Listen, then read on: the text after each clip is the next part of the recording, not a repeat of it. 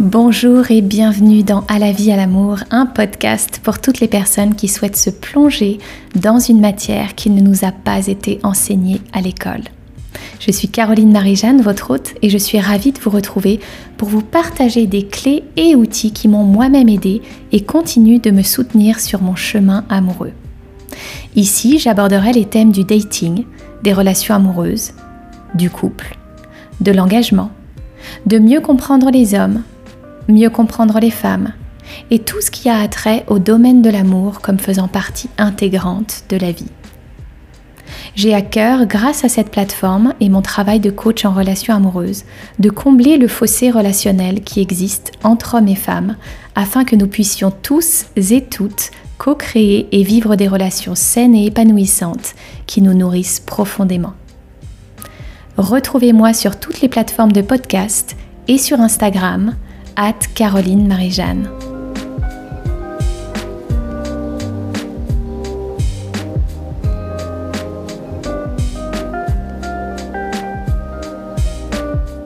Bonjour et bienvenue dans un nouvel épisode d'À la vie, à l'amour, format long et interview d'un homme. Aujourd'hui, j'accueille Michael dans l'interview que vous allez entendre dans quelques instants. Michael a 35 ans, c'est le fiancé d'une amie à moi Michael va nous partager beaucoup de choses sur son évolution amoureuse, sur les questionnements qu'il s'est posés, sur ce qui l'a motivé à s'engager avec sa partenaire actuelle, et puis euh, aussi sur les challenges qui peuvent se présenter en cours de route. Vous verrez, toutes les relations ne commencent pas de manière hyper fluide en étant dans la même ville. Parfois, on a des situations de relations à distance qu'il faut surmonter pour pouvoir se retrouver. Et c'est ce dont on va parler aujourd'hui. Je vous laisse tout de suite écouter cette interview et je vous retrouve tout de suite après. Belle écoute je suis ravie aujourd'hui d'accueillir Michael pour un format interview sur le thème de l'amour des hommes et de l'engagement. Alors, on commence tout de suite, Michael. Je te remercie tout d'abord d'avoir euh, répondu oui à mon invitation. Et puis, je vais te proposer euh, de te présenter, de me donner ton âge et puis les informations que tu as envie de partager avec nous aujourd'hui. Euh, bonsoir à tout le monde et puis à Caroline, merci à toi de m'avoir euh, invité un peu sur euh, ton podcast. donc voilà, moi je suis un homme de 35 ans, je réside à Montréal. Qu'est-ce que je peux vous dire en, très très bref avant qu'on passe à l'interview? Je suis quelqu'un d'un peu atypique, donc je pense pas répondre clairement à la définition habituelle d'un homme ou d'un Français. Enfin, je suis quelqu'un d'un peu voyageur dans l'âme. Donc euh, j'ai assez vite créé ma propre, euh, mes propres références. Je me suis ouvert vraiment très vite à d'autres philosophies, même très jeune enfant. Euh, je regardais le bouddhisme, etc. sans forcément que ce soit des références qu'on me donnait au niveau familial ou de mon environnement. Je me suis toujours senti vraiment un peu boiteux par rapport à tous les amitiés et toutes les, les modèles éducatifs qu'on pouvait me proposer. Donc, euh, je m'inscrivais un peu en construction contraire par rapport à ma famille. J'étais un peu une tête forte qui criait, sur laquelle on criait, euh, qui s'isolait. Et donc, du coup, ben, je me suis construit un petit peu en auto euh, didacte, on va dire, sans avoir la prétention de l'avoir forcément bien fait, mais petit à petit, au, fil des rencontres justement et, et des relations un peu plus à l'âge adulte, j'ai fini par me stabiliser et m'apaiser aussi par rapport aux autres, par rapport à moi-même, pour devenir un petit peu ben, la personne que je suis aujourd'hui. Hmm, merci beaucoup pour cette belle présentation. Euh, alors aujourd'hui, est-ce que tu es célibataire? Est-ce que tu es en couple? Et si oui, euh, depuis combien de temps? Alors aujourd'hui, je suis en couple, très heureux, hein, avec, euh, avec Farah. et donc ça fait, je crois, 4 ans euh, qu'on, un peu plus de 4 ans qu'on se connaît, mais 4 ans qu'on est ensemble. Et euh, actuellement, nous sommes euh, fiancés. Donc on a fait ça à notre manière, c'est-à-dire on a fait un, mariage, enfin un mariage, un, un, engagement de fiançailles sous un format druidique. C'est-à-dire, enfin je, dis druidique, c'était pas vraiment une druidesse, mais on a fait ça avec les éléments, avec quelqu'un qui est un petit peu dans une démarche connectée aux esprits et, et à la tradition. Super. Et euh, est-ce que tu peux nous raconter l'histoire de, votre rencontre avec Farah? Alors, c'est une histoire qui est difficile à synthétiser, mais c'est vraiment du téléphoné du, monde de l'univers et, des esprits, hein, euh, dans le sens où euh, tous les deux, depuis qu'on est très jeune, on écrit. On écrit euh, de, l'écriture d'invention, hein, comme de la fantaisie, de la science-fiction, etc. Et moi, dès le lycée, donc dès la classe de peut-être première en France, euh, j'étais avec ma meilleure amie sur un forum d'écriture euh, qui était à l'époque un des pionniers sur Internet parce que c'était nouveau en fait qu'on puisse avoir accès tous à Internet comme ça et que les forums se coordonnent, voilà. Et il se trouvait que Farah était présente sur ce forum, donc il y a Franchement, ça fait plus de 17-18 ans hein, maintenant que, ça, a dû arriver, ça. Sauf que moi, je ne connaissais pas Farah. Donc, on a coexisté peut-être pendant deux ou trois ans dans une petite communauté d'une centaine de personnes. Peut-être que j'ai vu les avatars de ces personnages, peut-être même que j'ai lu quelques lignes de ces textes. Mais en tant que tel, on n'a jamais directement interagi de manière peut-être très succincte et très accidentelle. Euh, par contre, on partageait euh, via ma meilleure amie donc euh, des, des, échanges parce qu'on se parlait de nos écrits, de nos partenaires, et je me rappelle qu'une fois au bord de la piscine, euh, mon amie Céline me parlait de Farah et me disait oui Farah euh, a une écriture très intéressante, elle m'a un petit peu euh, confronté dans une scène aux limites de mon personnage, elle m'a un peu fait enrager, ah j'ai adoré ce qu'elle a fait, donc indirectement j'entendais un peu parler de Farah mais moi j'avais aucune idée de qui était Farah. Et puis j'ai appris mais des années plus tard qu'en fait, donc par Farah, qu'en fait Céline avait envoyé une photo de moi un jour euh, à Farah parce qu'elles se sont rencontrées en fait euh, dans le sud de la France à un moment donné et ou à Paris je sais plus peu importe. Mais elles se sont vraiment vues hein, en tant qu'amies physiques. Et, euh, Céline avait envoyé une photo de moi à Farah en disant tiens ça c'est mon meilleur ami je l'adore. Et puis regarde il est vraiment enfin c'était un peu en blaguant mais elle lui disait il est mignon quoi. Et puis bon ça a jamais été plus loin que ça. Moi à l'époque j'étais très fermé relation j'étais un peu quelqu'un de comment dire, d'imperméable euh, à toute forme de, signes. J'étais un peu aveuglé euh, à la séduction, tout ça. Et puis, bah, c'est vraiment euh, des années, des années plus tard, donc il y a quatre ans à peu près. moi, je vivais en Amérique du Sud, en Guyane. J'avais eu tout un cheminement, voilà, où en fait, je me suis relancé sur les forums d'écriture parce que ça me manquait énormément. À l'époque, j'étais enseignant, euh, je vivais sur le fleuve en Amazonie, dans une petite ville de 60 000 habitants, euh, un peu coupé du monde, où il y a des coupures internet, des coupures de courant, avec juste un super U pour nous raccorder euh, au service alimentaire, tout ça, tout ça. Et puis, ben, il se trouvait que Farah, donc, euh, qui vivait alors à Montréal, euh, avait, avait déjà beaucoup, beaucoup d'activités sur les forums d'écriture, mais passait parfois par curiosité sur d'autres forums. Et donc, celui où je me trouvais, elle l'avait déjà repéré, et par curiosité, elle y passait ce jour-là. Et elle a vu l'affiche de mon personnage. Euh, donc, euh, vraiment par curiosité. Et il s'est trouvé que j'avais mis un peu en tête de gondole une citation de Rumi, euh, qui était quelque chose, peut-être pas exact, mais de l'ordre de Vous êtes une goutte d'eau dans l'océan, mais aussi l'océan contenu dans la goutte. Enfin, quelque chose comme ça. C'était un peu euh, un truc poétique de Rumi, qui est un poète soufi.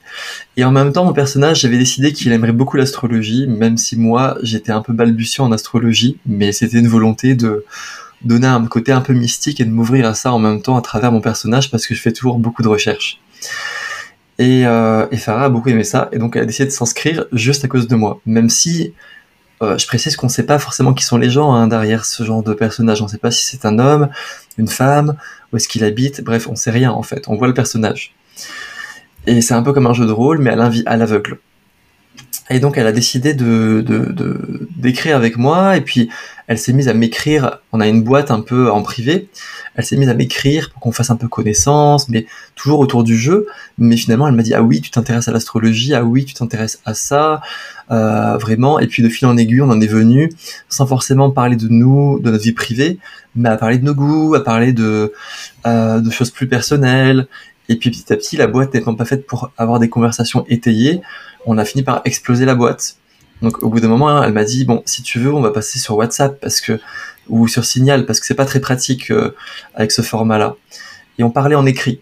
Donc elle n'avait pas entendu ma voix, euh, moi je n'avais pas entendu sa voix. Bon, moi j'avais cru deviner que c'était une femme, mais elle, en fait, elle ne savait rien de moi.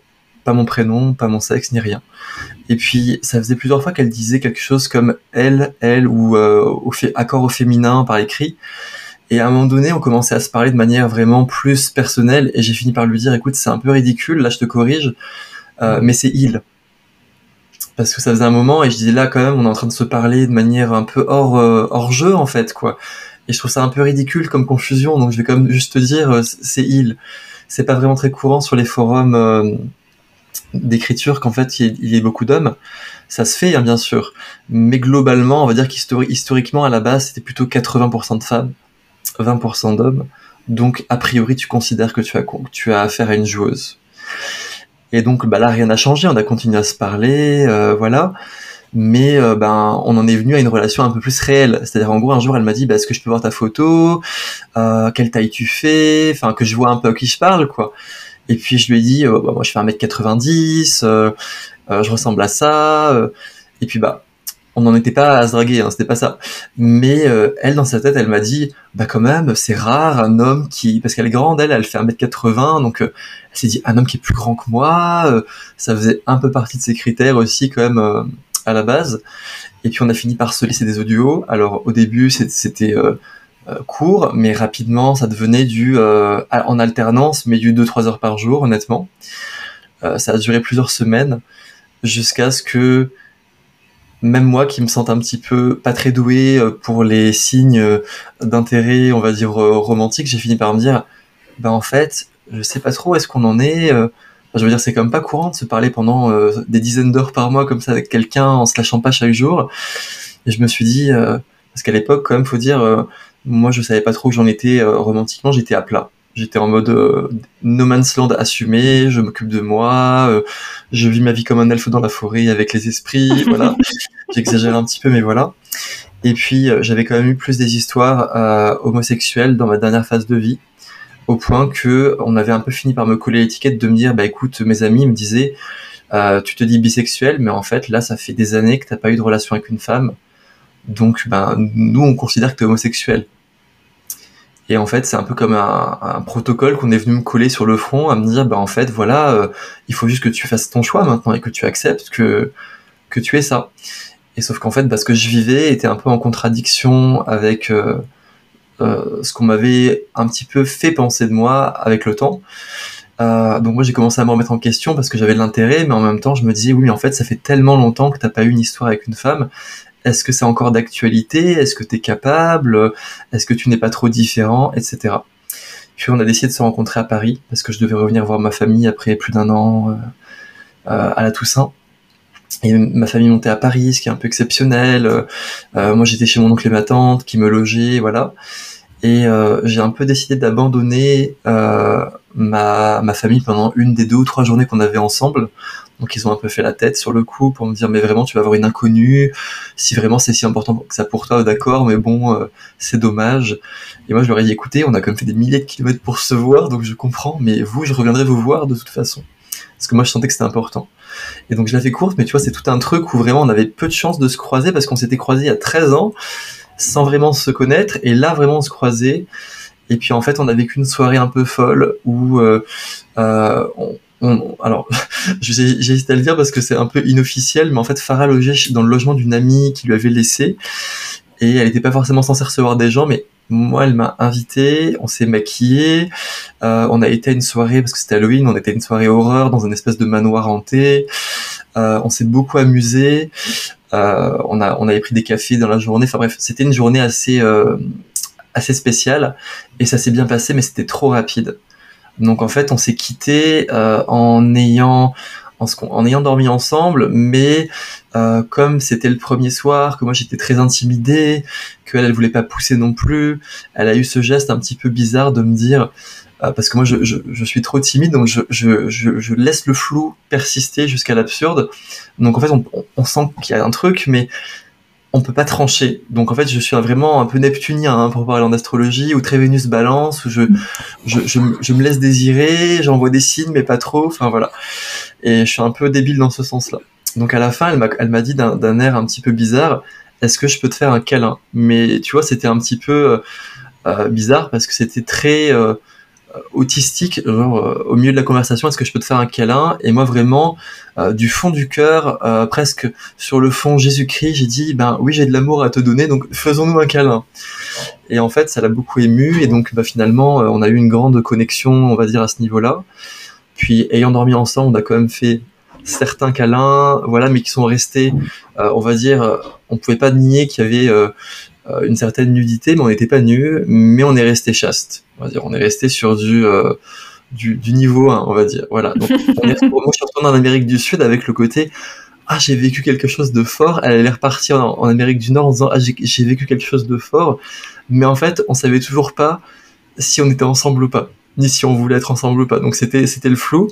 Et donc il a fallu attendre euh, vraiment longtemps parce qu'on a mis euh, on a mis plus de 6-8 mois avant de en tout de finir par se revoir à Cuba et de se dire on passe des vacances ensemble et c'est le crash test. Est-ce que euh, vraiment on a de l'attirance et vraiment on a une vraie relation amoureuse ou est-ce que c'était une sorte de relation un peu euh, amicale, fraternelle, plus, plus, plus, tu sais, mais une rencontre éphémère d'âme, on a vécu un moment, et c'est tout, et peut-être qu'on va rester amis ou partenaires, mais c'est fini, quoi. Et puis en fait, c'est pas du tout comme ça que ça s'est passé ça a été très très fort.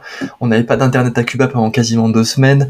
Je suis même resté coincé à Cuba parce qu'il y avait un problème de visa et elle a dû et j'avais pas d'internet pour prendre de billets donc elle a dû me sauver en fait en me ramenant de manière complètement imprévue à Montréal pendant quelques jours euh, en plein hiver pour que je puisse rentrer chez moi en Guyane.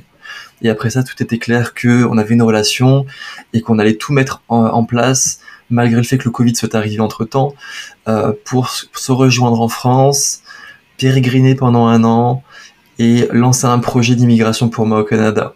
Donc je sais que c'est un peu long comme démarrage, mais on n'a pas du tout eu le luxe de se dire on habite dans la même région ou euh, à 200-300 km, on prend le TGV, on va se rencontrer un week-end et on va peut-être se revoir à l'occasion. Non, nous c'était un petit peu le côté que on est dans l'incertitude totale, on est dans l'attente.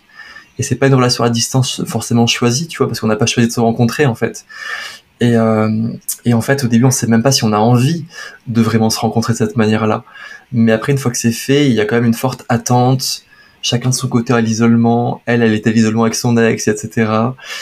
Et, euh, et en fait, une fois qu'on est ensemble, on est bien décidé, mais on n'a pas du tout de transition où on se fréquente. C'est vraiment, ben, on n'était pas ensemble. Là maintenant, on est ensemble.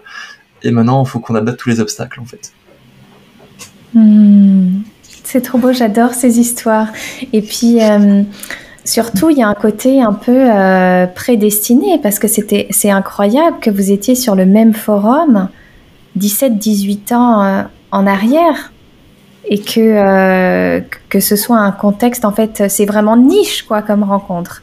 C'est vraiment un truc comme si la vie avait, avait déjà un peu mêlé vos énergies indirectement et que vous étiez euh, trouvé au moment euh, de votre vie où vous étiez prêts tous les deux bah, En fait, quelque part, c'était vraiment bien fait parce qu'on pourrait se dire qu'on aurait pu se manquer. Mais en fait, euh, ce qui est beau, c'est que maintenant, tu vois, on a quand même une, une amie en commun, quoi, qui, nous connaît tous les deux, en fait, et depuis le début.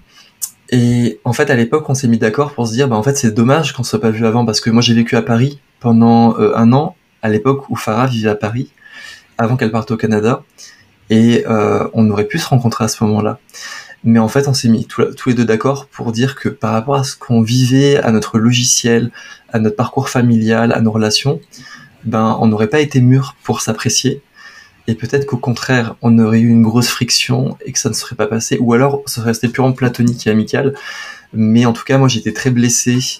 Euh, elle aussi. Et d'un point de vue, quand je, quand je parle du lycée, j'étais absolument pas mature euh, romantiquement, émotionnellement. Pour tout dire, j'étais complètement ce qu'on appelle puceau. Hein, c'est même euh, d'un point de vue des lèvres. À l'époque où on était sur ce premier forum, moi, j'arrivais même pas à envisager une relation avec quelqu'un. J'en étais pas là en fait. Ça me faisait très peur. donc j'étais plutôt dans l'esprit, dans, dans, dans, dans l'apprentissage, dans euh, dans le sport, dans la nature, mais j'étais pas du tout dans ça. J'arrivais vraiment pas à voir ce qu'on allait faire de moi au niveau de la société plus tard. Et même plus tard, quand j'étais un peu plus euh, mature, ben j'étais très euh, dans une forme de comment dire de maladresse vis-à-vis des relations.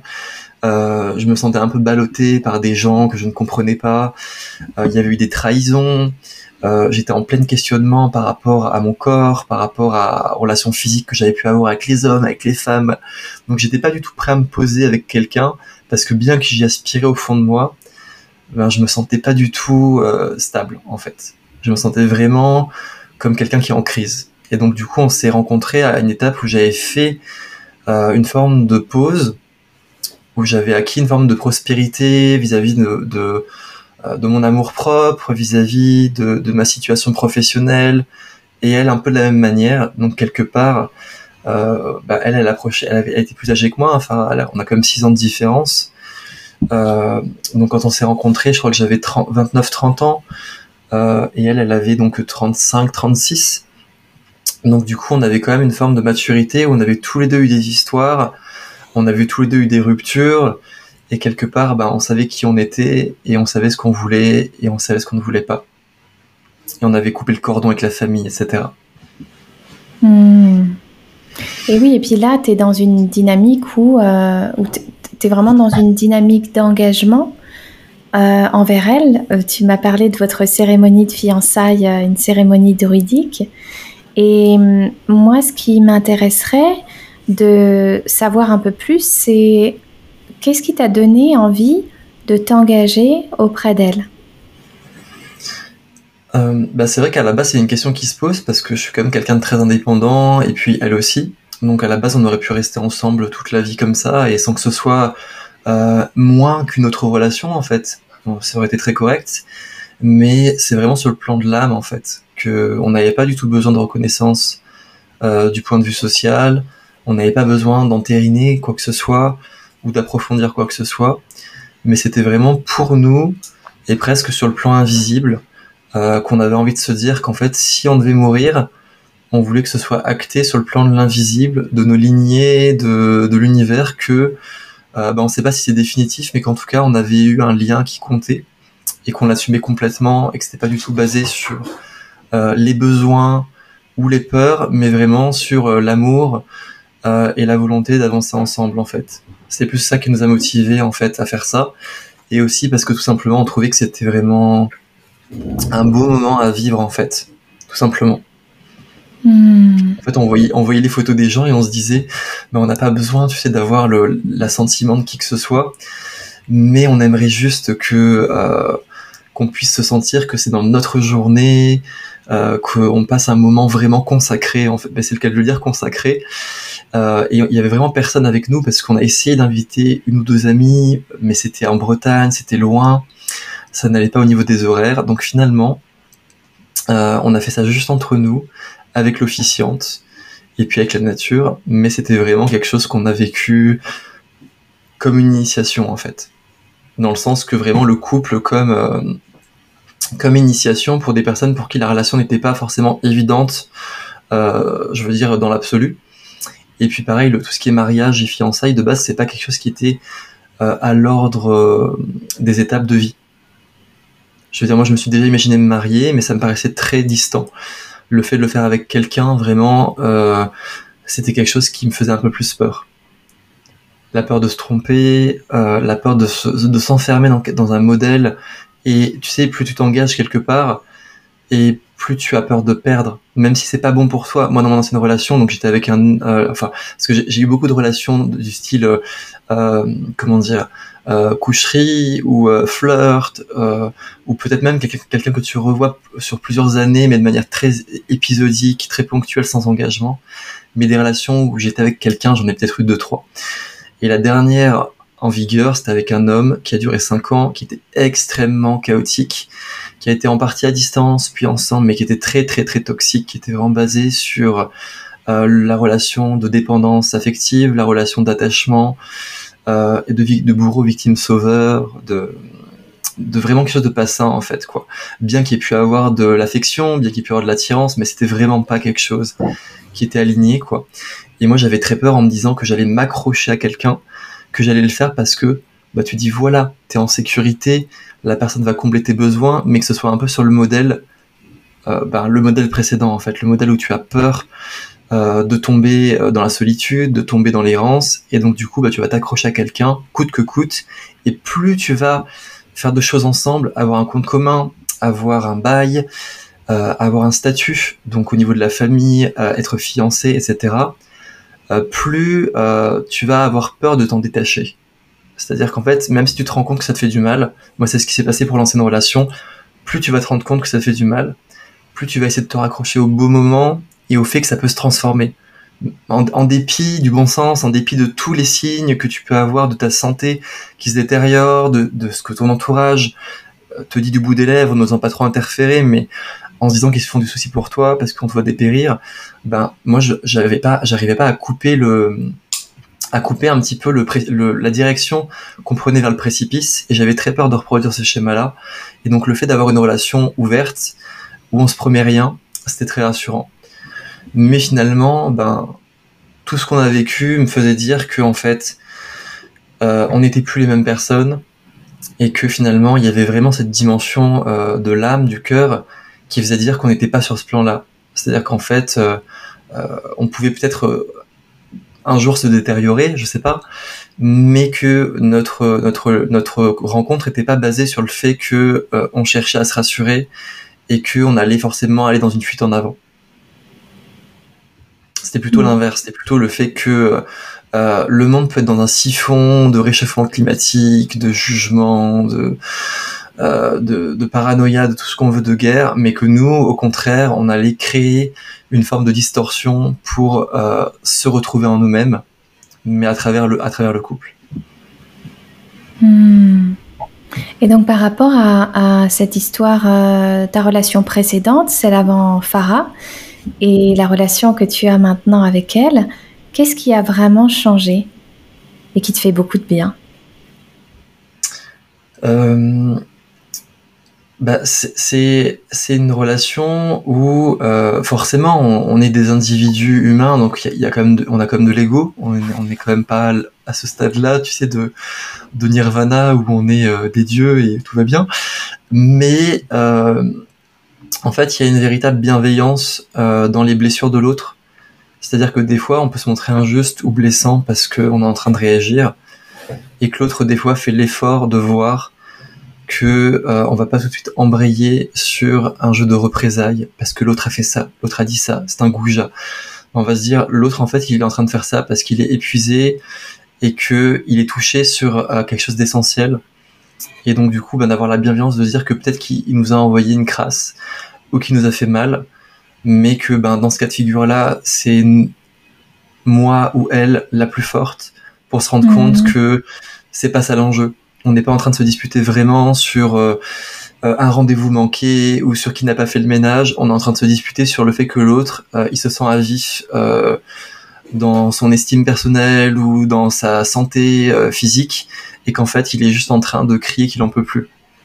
Donc en fait, on est capable de céder, de céder, de s'apaiser sans forcément tout de suite ramener à, sa propre, à son propre périmètre émotionnel, à sa propre réactivité en fait.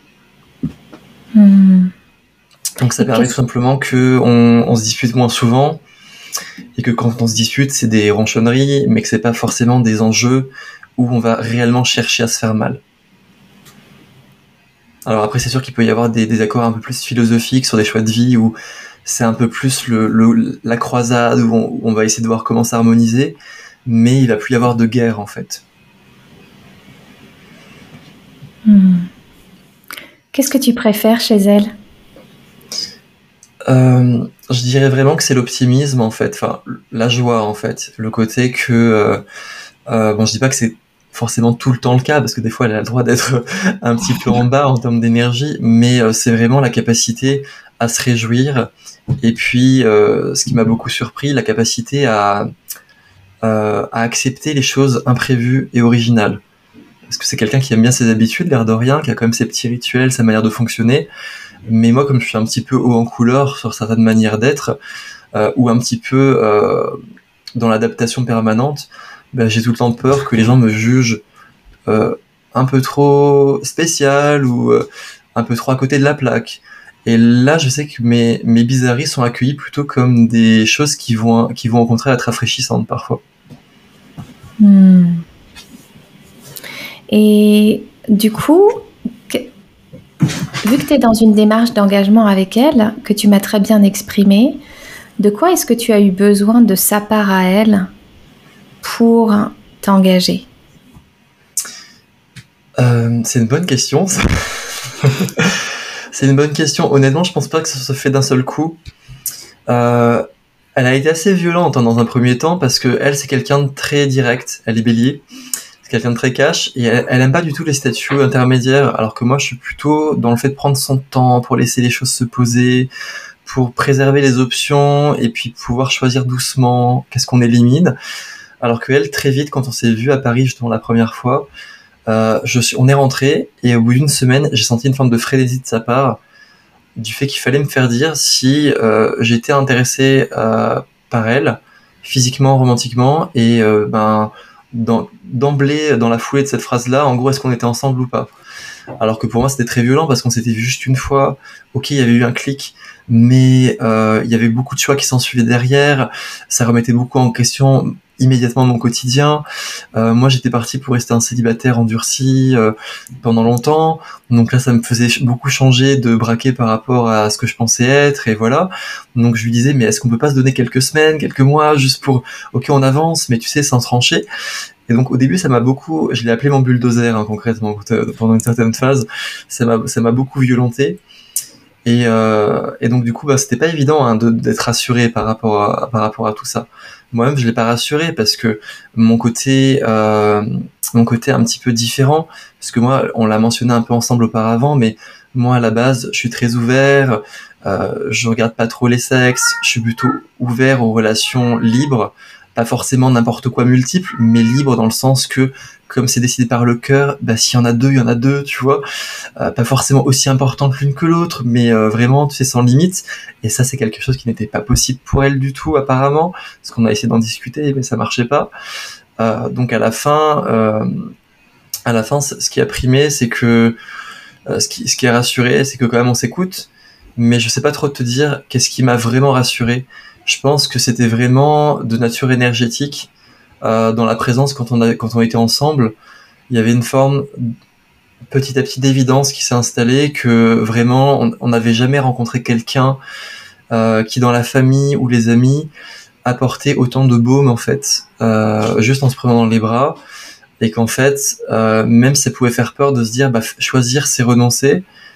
Il y avait le côté que en fait euh, on s'était jamais senti aussi appuyé, aussi libre. Et que oui, c'est sûr que c'était une forme différente de, liberté, mais que euh, il y avait beaucoup moins de. Moi, j'avais toujours l'impression en fait de devoir, comme si tu es dans une piscine, tu sais que tu dois battre des pieds pour ne pas couler en fait. Même si tu arrives à te maintenir de manière euh, assez sereine, bah faut faire un effort, tu vois. Et là, il y avait le côté qu'en fait, bah, je pouvais vraiment, je pouvais vraiment me déposer en fait à l'intérieur de la relation sans qu'il y ait forcément de d'énergie à déployer. Et en fait, je me suis juste rendu compte que je luttais contre le fait de me déposer. Parce que j'avais des résistances par rapport à ce que ça impliquait, par rapport à ce que j'avais pu imaginer, vivre, etc. Et là, je me disais juste qu'en fait, euh, bah, j'avais juste à arrêter de trop réfléchir, en fait. Donc, je sais pas si j'ai mmh. répondu à ta question, mais c'était pas quelque chose qui, qui m'est venu comme, comme euh, en une étape, euh, ni comme quelque chose de, bah oui, bien sûr, ça a apporté beaucoup de, couches, mais finalement, il y avait une sorte de pente naturelle à suivre. Hmm. Ouais, j'aime beaucoup ce que tu as dit par rapport au fait que c'était un baume pour chacun d'entre vous, euh, que vous n'aviez pas trouvé dans aucune relation euh, avant, en fait. Et, du coup, pour toi, quels sont, euh, quels sont les aspects important dans une relation amoureuse ben, ça peut paraître un petit peu cliché, mais je dirais vraiment la communication. Mm. Euh, mais alors, il y a différentes manières de communiquer, et c'est justement tout l'enjeu de le comprendre. Euh, par exemple, ben, Farah est très direct. Euh, moi, je peux être direct, mais des fois, j'ai pas envie ni même besoin, voire même ça me fait du mal en fait de d'aller creuser un sujet trop vite. Euh, quand euh, euh, quand je parle pas forcément d'un truc douloureux, mais quand on me pose un choix, des fois, j'ai besoin de me replier dans mon énergie et de laisser passer du temps, pas pour gagner du temps, mais juste pour vraiment me faire à ma propre idée avant de la partager. Et en fait, si on n'est pas dans une dynamique où on s'explique son fonctionnement, bah, l'autre il peut avoir l'impression que tu le fuis, que tu te désengages, que euh, que tu cherches à, à botter en touche, etc. Alors qu'en fait, moi j'ai juste besoin de me clarifier à moi-même avant de pouvoir venir me présenter à l'autre. Pas forcément trois mois, tu vois, mais j'ai besoin d'un temps.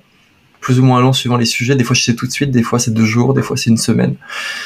Et puis, euh, ben, pareil, euh, Farah, elle a des manières de fonctionner qui sont pas claires du tout pour moi. Par exemple, euh, bien qu'on soit, on n'est pas fusionnel, mais on est quand même, on peut quand même rester très proche l'un de l'autre au, quotidien, en voyage, voilà. Mais des fois, on a besoin de notre espace, mais pas de la même manière. Euh, elle, elle a toujours besoin des fois d'avoir sa pièce pour travailler, par exemple. Et moi, au début, je comprenais pas que j'avais besoin de frapper pour entrer. Parce qu'elle se sentait vraiment, euh, au début, on se disputait pour ça, parce qu'elle réagissait énergétiquement à ça. C'est pas que j'étais impoli, parce que moi je suis poli avec tout le monde, mais dans le couple, si je voyais qu'elle n'était pas occupée, je voyais pas pourquoi, quand elle lisait, c'était important que je frappe. Parce que pour elle, tout de suite, d'un point de vue un peu primitif, elle se sent en insécurité si euh, elle est à découvert dans un espace sans frontières, en fait. Et puis moi, de ma manière à moi, j'ai besoin d'être indépendant aussi, mais pas, pas d'un point de vue euh, physique. Moi, c'est plus d'un point de vue, on va dire, mental, que j'ai besoin d'être indépendant. Donc, moi, j'ai tendance à faire des choix euh, anodin hein, sur mon emploi du temps. Euh, euh, je vais décider d'aller à un cours de patinage artistique, mais j'ai pas forcément informé l'autre côté le jour, j'allais pas être disponible. C'est pas grave parce qu'en fait on n'avait rien prévu, mais du coup bah, je mettais un peu dans le fait accompli que je partais faire mon truc. Et elle, c'est de son côté là que ça venait la, la chercher.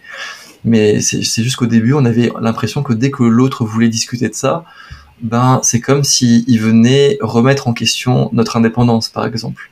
Alors qu'en fait, on essayait juste de dire qu'on avait besoin de comprendre les règles de l'autre pour pouvoir éventuellement les accepter et mieux les respecter, mais euh, pour pouvoir trouver un compromis où euh, ben, l'autre se sent pas abandonné ou rejeté, parce que moi je me sentais rejeté quand elle me fermait la porte au nez, entre guillemets, euh, mais que ce soit plutôt harmonieux. Donc ça peut paraître idiot, mais c'est que ben, en fait on a vraiment des besoins qui sont différents, et que si on prend pas le temps de désamorcer ça, bah forcément on va, on va se sentir blessé. Donc c'est plutôt pour ça, parce que foncièrement, je pense qu'on a tous des manières de, de faire plaisir à l'autre qui sont différentes. Moi, j'aime bien faire des cadeaux. Euh, elle, elle passe beaucoup par l'écrit pour exprimer. Moi, des fois, exprimer, ça me paraît un peu plat, mais je le fais quand même parce que ça permet de, de, de clarifier les choses, etc. Euh, donc, on a vraiment des, tous des manières de sentir, de d'occuper notre espace qui sont différentes et on a tous tendance à considérer que l'autre est un peu bête de pas le comprendre parce que on lui montre des signes. Mais en fait euh, souvent quand c'est dans, quand c'est dans la sphère intime on est on est un peu dans notre propre manière dans notre propre logique et on n'arrive pas forcément euh, quand c'est une nature très différente à mettre le doigt dessus. Donc communiquer ça peut se faire de manière différente évidemment mais je dirais voilà communiquer pour comprendre euh, et aimer la nature de l'autre. Hmm. Je parle toujours de cette période d'harmonisation quand deux personnes se mettent ensemble et exactement ce que tu as décrit où tu découvres en fait le comportement de l'autre, ses habitudes, euh, ses besoins aussi et l'autre essaie de comprendre tes habitudes, tes besoins et comment tu fonctionnes. Et il y a cette période qui dure... Euh, moi, je pense qu'elle dure euh, environ une année. Après, ça dépend vraiment des gens, hein. ça dépend du rythme de la relation. Mais en tout cas, cette période d'harmonisation entre les deux énergies pour pouvoir vraiment, après, avoir un, couple qui fonctionne. Ça ne veut pas dire un couple qui ne se dispute pas, mais un couple qui sait se disputer et qui sait réparer et qui, justement, euh, fait preuve de beaucoup plus de flexibilité et de compréhension, comme on en parlait tout à l'heure. Pour vous, tu penses que la période d'harmonisation, elle a duré combien de temps? Euh, honnêtement, je dirais deux ou trois ans, mais dans le sens que la première année, on était en Covid, tu sais, en, mode migration, on, on vivait en Airbnb concrètement, hein, pendant un mois ici, pendant un mois là, on a même été euh, confiné en Crète pendant deux mois et demi, où j'ai eu le Covid, enfin voilà. Mais donc du coup, c'était c'était pas un quotidien normal, parce que assez vite on a vécu ensemble, une fois qu'on s'est retrouvés, mais on a vécu ensemble pas chez nous, tu vois, on était un peu en itinérance dans la famille, chez les amis, etc. Donc il y avait toujours des routines différentes où on s'adaptait un peu aux gens, ce qui a fini par créer une forme de fatigue aussi de notre côté, même si on aimait beaucoup les gens. Euh, mais une fois qu'on a vraiment été chez nous, déjà ça a pris donc, euh, bah, on était à un an et demi de relation quand on a vraiment habité chez nous. Tu vois, mais c'est qu'au début, bah, c'était, moi j'étais dans mon immigration, donc c'était tellement nouveau, il y avait des enjeux, euh, voilà. Et en fait, on a mis beaucoup de temps avant de vraiment se disputer. C'est-à-dire que on avait des désaccords, des petits tiraillements, mais on s'est jamais vraiment. Je crois que je peux me tromper, mais je crois qu'on s'est jamais vraiment disputé en fait pendant un an et demi.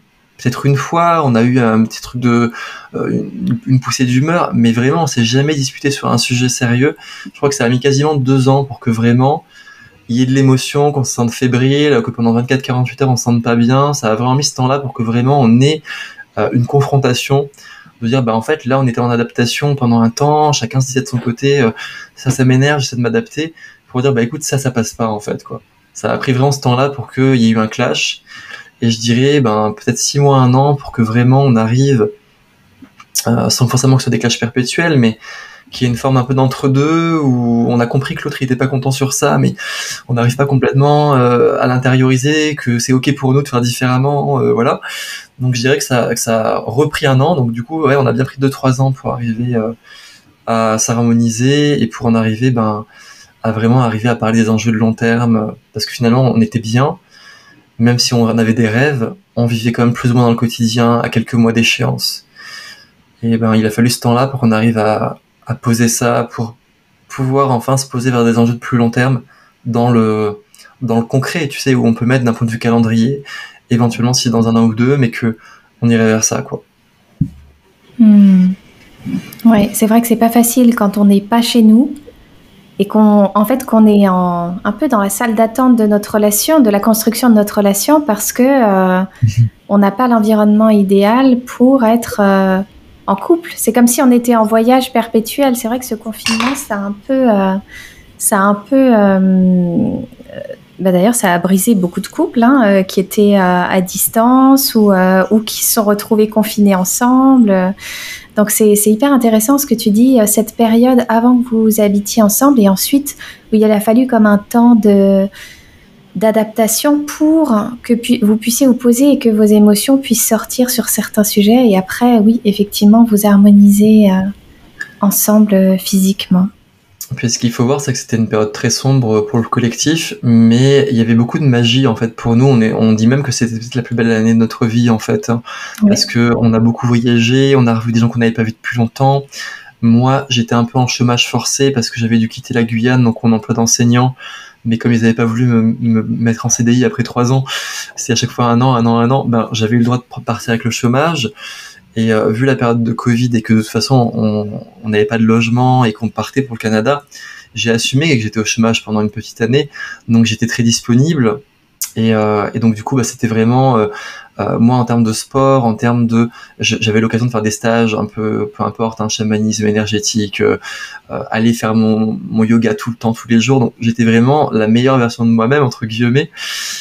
et puis, ben, elle aussi, parce qu'elle était très heureuse. Mais on était dans des activités, tu sais, tu fais de la randonnée, tu découvres une région. Donc, il y avait un côté un petit peu de d'exaltation qui faisait que on était un peu dans l'embellissement aussi de nos personnes et du quotidien. Et puis bah forcément quand on s'est posé à Montréal où on a vécu des épreuves pour le coup très enfermantes, c'était vraiment là de l'enfermement dur pendant presque un an. Hein. Euh, moi j'avais pas de vacances du tout parce que j'étais en formation, je travaillais la semaine. J'ai vécu des statuts de visa implicites, j'ai vécu des, épisodes de dépression euh. Elle, elle a eu des périodes de douleur physique, donc on, a, on était vraiment dans une période pas idéale quand on est arrivé, qui faisait un petit peu de désenchantement. Et c'est sûr qu'il a fallu se découvrir et se réarmer pour euh, euh, vouloir faire des projets dans cette période d'écrasement un peu total de notre magie initiale. Quoi. Hmm. Mais, euh, mais là, vous en êtes sorti et c'est vrai qu'il y a, y a toujours cette... Je parle beaucoup des cycles du couple comme des saisons où tu traverses voilà, des, des, des périodes d'hiver, des périodes d'automne comme printemps, été, et que c'est la, la magie de la vie aussi, c'est de traverser les épreuves ensemble, de traverser les challenges du couple et puis ensuite d'en ressortir grandi, d'en ressortir plus soudé et puis euh, être prêt pour le printemps. Mais le printemps ne peut jamais arriver s'il n'y a pas eu d'hiver ou d'automne avant, qui sont des challenges, soit des challenges à l'intérieur du couple, soit des challenges de pression extérieure qui font qu'effectivement, eh ben, on doit faire preuve de beaucoup de ressources pour à la fois nous aider euh, nous-mêmes et aider euh, le couple, aider notre compagne, notre compagnon, etc. Mais c'est beau et puis de voir que euh, il y a beaucoup d'amour, il y a, y a de l'engagement à votre manière, à votre image. vous avez vraiment dessiné la relation telle qu'elle était juste pour vous et puis que voilà, vous n'êtes vous êtes pas cantonné à des à des, des, critères de validation extérieure dictés par, par la société. Je trouve ça très beau. Oui, en tout cas, on est en train, on est en train d'aller vers, comme tu dis, cette nouvelle saison. Je sais pas si on est encore pleinement dedans, mais c'est en train de s'ouvrir clairement. Et euh, je pense que je peux dire sans me tromper en parlant aussi pour Farah que euh, on n'est plus les mêmes personnes en fait que qu'on était avant. Pas que forcément l'autre nous ait changé, mais que ça nous a donné l'occasion de vraiment tourner plusieurs pages euh, sur des dossiers personnels, euh, familiaux, ou tout simplement des prises de conscience. Tu sais, de, tu sais, des fois tu te connais, tu vois que tu es en train de germer de cette manière-là, mais c'est pas encore redescendu dans toutes les couches, dans les pieds, tu vois. Et là, je pense que euh, sans que j'ai forcément eu le temps de décompresser, parce que ces trois ces trois dernières années ont été quand même assez euh, euh, rapides, on va dire en termes d'activité. Il y a eu beaucoup de choses qui se sont passées euh, à gérer, mais euh, en tout cas, il y a une forme d'intégration là qui est en train de se faire.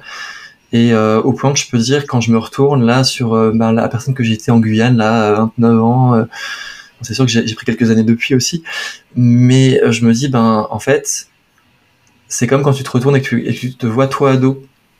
T'es plus la même personne. Entre guillemets, avant j'étais un jeune homme. Et là, c'est la première fois que je me dis vraiment, bah là, t'es un homme. Pas forcément juste à cause de la relation, mais parce qu'il y a vraiment eu une maturation euh, dans ce processus-là qui s'est fait. Il y a eu beaucoup de deuil qu'on a fait ensemble, en fait, dans la relation, pas par rapport à nous, mais par rapport à l'extérieur. Euh, je pense à la, à la, famille, par exemple, aux amitiés. On a dû apprendre à se détacher parfois de certaines personnes, mais pas comme quand tu fais, bah, puisque c'est comme ça, va-t'en, je te quitte, mais de se dire, ben, de manière un peu plus apaisée, comme un, comme, tu vois, comme une vieille personne qui se dit, ben, en fait, la vie va et vient, euh, des fois on s'éloigne, on, on, et même si on reste en présence, il faut accepter que la personne, elle a changé, et donc notre relation avec elle n'est plus la même. Et euh, donc du coup, des fois, on a eu des phases comme ça où, par rapport à nos autres relations, où euh, on avait un petit peu des pas des affrontements, mais des, douleurs personnelles de se dire, bah en fait, je me rends compte que j'ai perdu cette personne-là, même si elle est encore là, parce que on n'est plus dans la même relation qu'avant. Et en fait, le couple, je pense, nous a aidé un petit peu à nous actualiser, mais de manière apaisée aussi par rapport euh, euh, aux différents deuils qu'on a pu faire, mais pour accueillir aussi les nouvelles formes euh, de rencontres et d'attachements qu'on a pu avoir, soit avec les mêmes personnes, mais de manière différente, soit avec de nouvelles personnes. Hmm. Parce que je pense qu'avant, moi, j'étais beaucoup plus, je suis un scorpion, hein, donc moi, avant, j'étais beaucoup plus dans le côté la survie. Je disais, peu importe ce qui se passe, on va me trahir, on va me quitter, euh, tant pis, les, les gens sont pas au niveau de l'engagement que j'ai mis, mais bah, je vais, je vais passer au-dessus de ça, je vais survivre, je vais rencontrer de nouvelles personnes, mais il y avait une notion de, j'étais en guerre, en fait, si tu veux, quoi, contre la vie. Même si ça se passait bien, j'étais un peu préparé euh, à mobiliser mes ressources pour endurer. Alors que là, en fait, je pense que moi-même, dans le couple, j'avais commencé à le faire avant, sinon j'aurais pas pu rencontrer Farah, j'aurais pas pu avoir une relation apaisée, mais euh, mais si tu veux, il y a vraiment une notion de polarité réconciliée en fait, de se dire, ben en fait, euh, euh, je suis pas à l'épreuve des balles, mais j'accepte de prendre des balles. Tu vois, je suis pas en lutte pour me protéger par rapport à ça. Et puis le couple en, tant que tel est une source de, de jouvence pour se régénérer si jamais il y a quelque chose qui arrive. Hmm. C'est très beau. Merci beaucoup, Michael, d'avoir euh, accepté mon invitation et d'avoir répondu à mes questions aujourd'hui.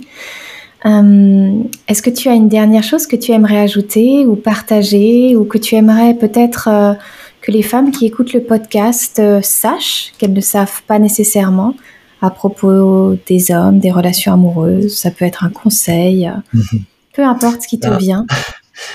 Je sais pas si je suis la meilleure personne pour conseiller parce que tout le monde pense que je suis. Tu sais, en, astrologie, j'accompagne beaucoup aussi les gens qui, qui se questionnent et comme on est un peu sur les réseaux avec Farah, qui, qui est astrologue très connu, ben euh, il, certaines personnes, euh, comment dire, euh, rockstarisent un petit peu notre relation parce qu'on a été visible, voilà, dans nos hauts, dans nos bas. Mais en fait, moi à la base, je me considérais vraiment comme un boulet hein, dans le domaine des relations amoureuses, quelqu'un qui, qui se comprend pas lui-même, qui comprend pas les autres, qui est un peu comme un extraterrestre. Et donc, je dirais juste de se dire que il faut pas accumuler le karma en fait de ce qu'on a vécu avant pour le projeter sur les autres et que c'est correct si on est en hypersensibilité euh, par rapport à ce qu'on nous a fait subir, qui est pas forcément juste, qu'il faut pas forcément toujours se remettre soi en question par rapport à ce qu'on a vécu, on n'est pas toujours coupable, mais c'est sûr que euh, en termes de relations, on forme toujours un peu des pairs par rapport aux amis, aux, gens qu'on attire ou par lesquels on est séduit, et donc sans se culpabiliser de se dire, ben peut-être que la personne que j'étais était favorable à, être vulnérable à ce genre de situation.